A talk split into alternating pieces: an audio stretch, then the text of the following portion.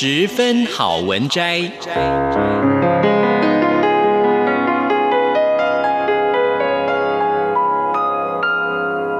十分钟的心灵补给站。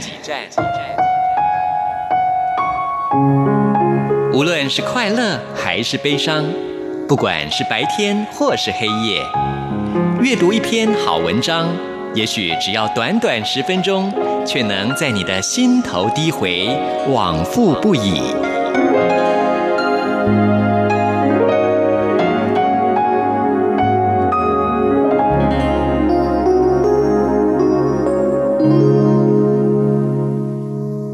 各位亲爱的听众朋友，您好，欢迎您再一次的收听《十分好文摘》，我是李正纯。我们今天要介绍的这本书是时报出版的《五十七加一的钻石人生》，作者是曾玉文。一颗小小的圆形明亮是完美切割钻石，有五十七加一个刻面。人生也像钻石。从高温高压的淬炼开始，割舍之后留下完美比例，再经过打磨才能够发亮发光。人称珠宝诗人的曾玉文，他设计的珠宝作品深具文学底蕴，充满甜美诗意，可以折射出他的灵魂。这本书里面收录了他五十七加一篇真挚告白。疗愈又暖心的文字，告诉在职场、情感、家庭中受挫折的你，找回自己，你需要自信的那一面。真实的你就像钻石一样闪闪发光。那我们今天要分享其中的两段篇章，分别是大胆创造引领风骚的题材，以及真正的专业不能等待灵感。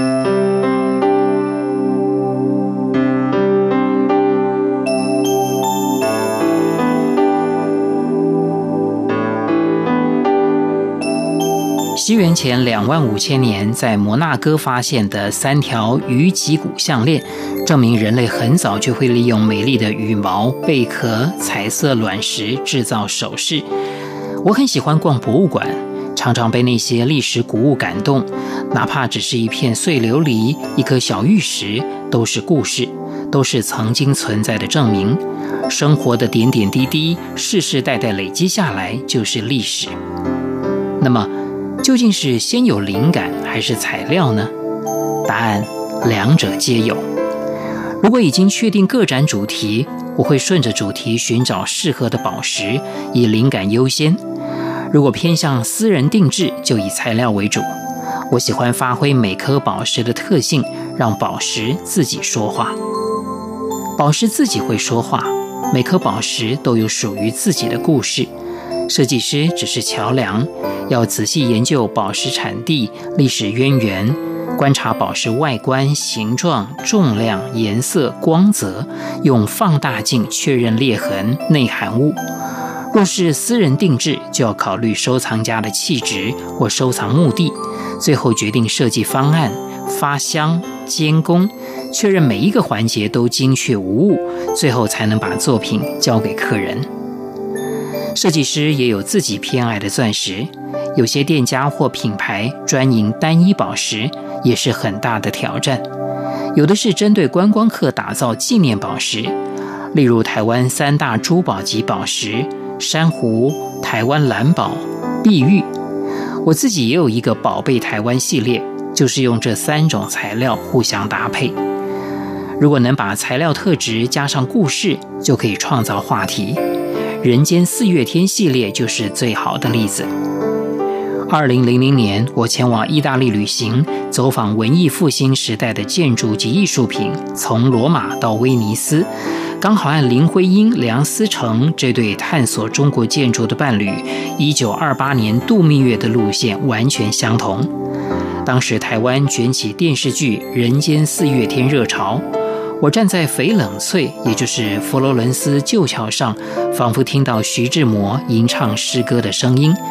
旅途中所到之处都激发无限灵感。笔记本里面画了一件又一件的珠宝设计草图。回国之后推出《人间四月天》系列，用珠宝的语言重新阐述这段近百年前的爱情故事。有人说徐志摩是情圣，也有人说是渣男。但他不计毁誉，认真面对每一段感情，即使承受巨大压力，仍不放弃。我用钻石代表徐志摩一生的执着与痴狂。徐志摩原配张幼仪沉稳内敛、端庄典雅，一如暧暧内含光的玉石。历经丧子、婚变及留德求学的苦难磨练，奋发蜕变，成为上海第一家女子银行副总裁。也许刚开始会忽略她的存在，最终还是散发无与伦比的光芒。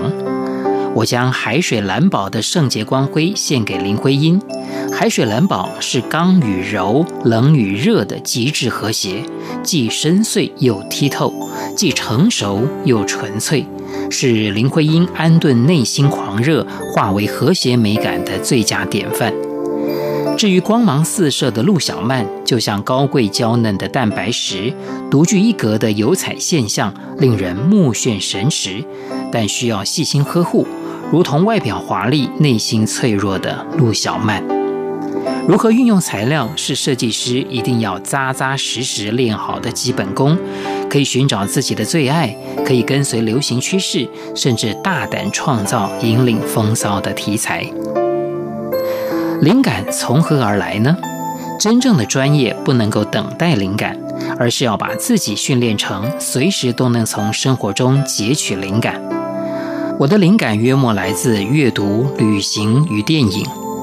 旅行的所见所闻是很好的灵感来源，把自己放在异于日常生活的状态，对于创作是非常好的一种刺激。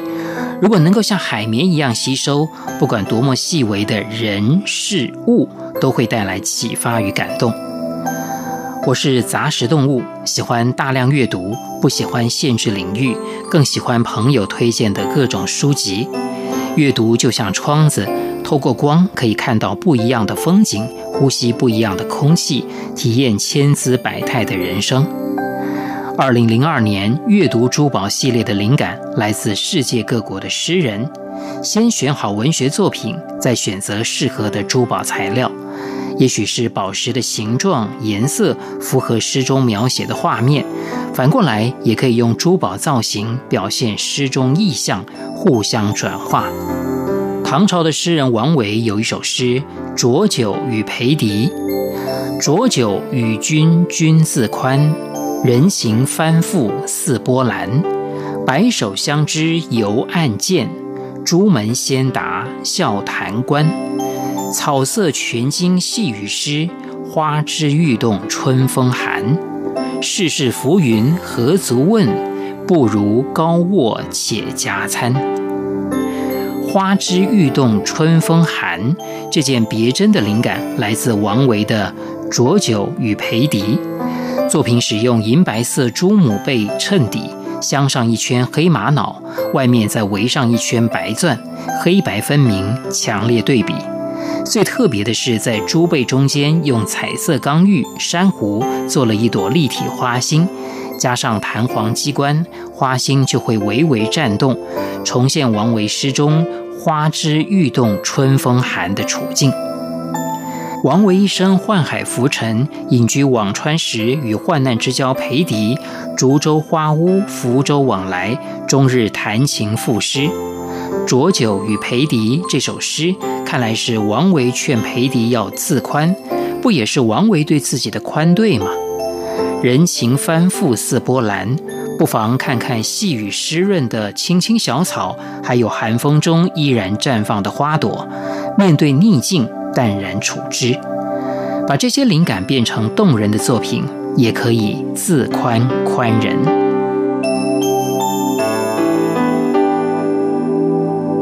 各位亲爱的听众朋友，我们今天所介绍的这本书是时报出版的《五十七加一的钻石人生》，作者是曾玉文。非常谢谢您的收听，我是李正淳，我们下一次空中再会。